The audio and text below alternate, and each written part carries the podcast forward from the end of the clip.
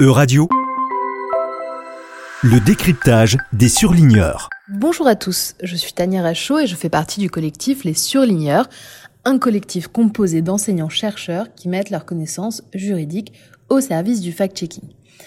Aujourd'hui, nous allons nous intéresser au parquet européen et au procureur européen français Frédéric Bab, que nous avons eu le plaisir d'interviewer au surligneur. Frédéric Bab défend l'idée d'une compétence environnementale pour le parquet européen. L'idée est de passer d'un niveau de réponse purement national à un niveau de réponse européen en créant donc un parquet vert européen dont la compétence serait définie par la directive européenne sur la protection de l'environnement par le droit pénal. Ce parquet européen à la compétence étendue serait donc chargé de poursuivre les infractions les plus graves à l'environnement.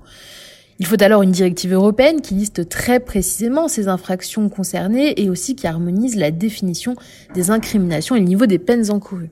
Quelque chose de similaire en fait à ce qui existe pour les infractions ou les fraudes au budget européen en vertu d'une directive de 2017 sur la protection des intérêts financiers de l'Union européenne par le droit pénal.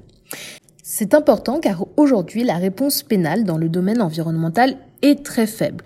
On peut voir dans les statistiques, par exemple, du ministère français de la Justice pour la période 2015-2019, eh bien que les infractions environnementales représentent moins d'un pour cent des affaires pénales traitées. On retrouve d'ailleurs le même taux, moins de 1% au niveau d'Eurojust, dont l'activité de coordination est le reflet de l'activité judiciaire au niveau national. Utiliser le parquet européen serait donc particulièrement pertinent. Quand le parquet européen actuel a été créé, avec sa spécialité dans la protection des intérêts financiers de l'Union européenne, eh bien, l'activité opérationnelle dans ce domaine a été multipliée par 10 en quelques mois. Au 31 décembre 2021, le parquet européen avait ouvert, depuis sa création donc le 1er juin 2021, six mois avant, plus de 500 dossiers représentant un préjudice au budget européen de 5,4 milliards d'euros.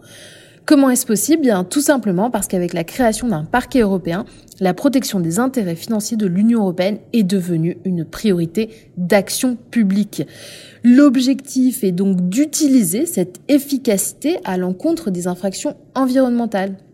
Enfin, ce qui plaide également en faveur d'un parquet vert européen, c'est justement l'indépendance totale des procureurs à l'égard d'un côté des États membres, mais aussi à l'égard de la Commission européenne. Le parquet européen rend tout de même des comptes chaque année devant l'autorité politique européenne. Il produit un rapport public que la chef du parquet européen présente au Conseil des ministres de l'Union et au Parlement européen. Les parlements nationaux peuvent également faire la demande au procureur européen de présentation de ce rapport annuel.